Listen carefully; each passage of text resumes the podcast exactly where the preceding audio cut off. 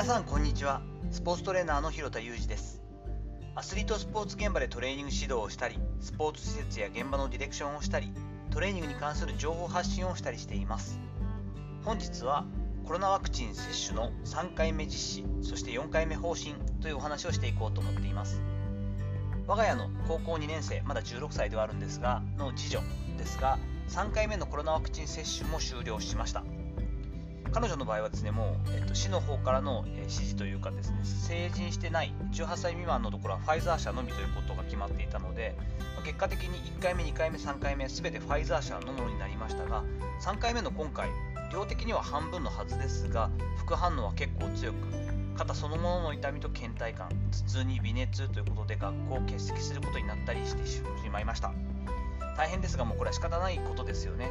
これで結果的に我が家は家族4人長女大学生になった長女も含めて私妻長女次女ということで全員が3回目を接種を終了したことになりました。ただですねこれやっぱ知人でも3回目接種後に新型コロナは新型コロナの陽性になった方もやっぱりいらっしゃってなかなかどうしてもこう陽性を防ぐということはね感染を防ぐ完全にことはできないんですけれどもただ同じ状況で2回接種でコロナに陽性になってしまった方も知っているんですがやはりその同居している家族の中でもですねその症状の差が結構顕著に出ていてやはり3回目を接種した直後にコロナの陽性になってしまった方に関してはだいぶ症状がやっぱ軽かったようなんですね。でまあまだまだそれほど本当に怯えてペストの流行の時のような感じで捉える必要はもうないのは分かってきたと思うんですけれどもそれでもまだ全容が分からない新型コロナウイルス。こう考えると感染リスクを下げたり症状を悪化させないためにも複数回の予防接種をやってきたことに関しては仕方がないよなというのは感じています。ただ今後もねこのペースで半年ぐらいに1回こう新型コロナワクチンの接種をするってことをやっていくのはちょっとたまんないなと。私自身も3回目は比較的モデルナ、モデルナ、ファイザーということでですね、ファイザーの3回目は量が半分だったこともあり、それまでがモデルナだということもあって、思いのほか副反応が出なくてすごく助かったんですけども、もう1回目、2回目、特に2回目に関してはもう、これ自体がコロナ 陽性なんじゃないかぐらい倦怠感もあったし、39度近くも熱が出たんで、毎回これはちょっとたまらないなと思ったりは正直しています。そんな中ですね、4回目接種に関してのガイドラインが決定したという記事が新聞の方に載っていましたね。60歳以上そして基礎疾患のある18歳以上のみを、まあ、対象とするということが決まったということでした。それもね3回目から5ヶ月以上空けての接種になるそうです。いろいろね思うところがあっていやそれ以下でもやった方がいいんじゃないかっていうことだったりとか逆に60歳以上だからってみんなある程度まあ努力義務にするのかというところの問題はあると思うんですけどもどこかで線引きをする必要がありますから適切な判断になってるんじゃないかなというのは感じたりしています。いずれにせよ学校であったり会社であったりそしてまあ私が関わっているスポーツ現場ではですねその本人のコロナワクチンの接種のその予定日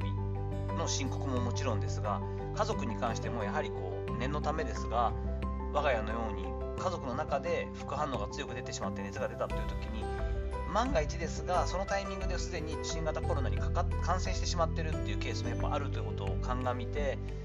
家族に熱が出たりするとやはりこう出社しないでくださいだったりとかそのスポーツ現場の場合は1日休んでくださいねといったこともあったりします。こういったことはですねもうあのそれを管理するトレーナーさんだったりとか運営の方だったりとか会社のその方たちもすごく業務が増えるし当然現場には穴が開くのでその現場の負担も大きくなるしこれはもう感染を広げないという観点からは仕方がないことではあるんですけれどもみんなにストレスがかかってくるこういう状況っていうのは本当に大変ですよね。少しずつワクチンの精度が上がっていきつつ新型コロナのその全容が分かってくることによって必要以上に恐れすぎずにうまく今までの我々のインフルエンザのようにですね季節性のものだったり少しずつ変異はあるものの対応しながらそれほど重篤化しないようにしてうまくこのウイルスと付き合っていくという社会にしていかないともう本当に経済も立ち行かないしそれはもう海外の戦争であったりとか今のロシア、ウクライナの問題とかだけに端を発したわけではなくてこれだけ円が安くなってきて全てのものが物価が上がっていく。そしてインフラですよね。電力であったりとかガスであったりというところもガソリンも含めてですがこういったものも今まで当たり前に享受できていたものが享受できなくなってきているのはやはり経済状況が悪くなっているからというのは間違いないと思うんですね。こういったところを考えるとやはりうまくこう安全面を担保しながら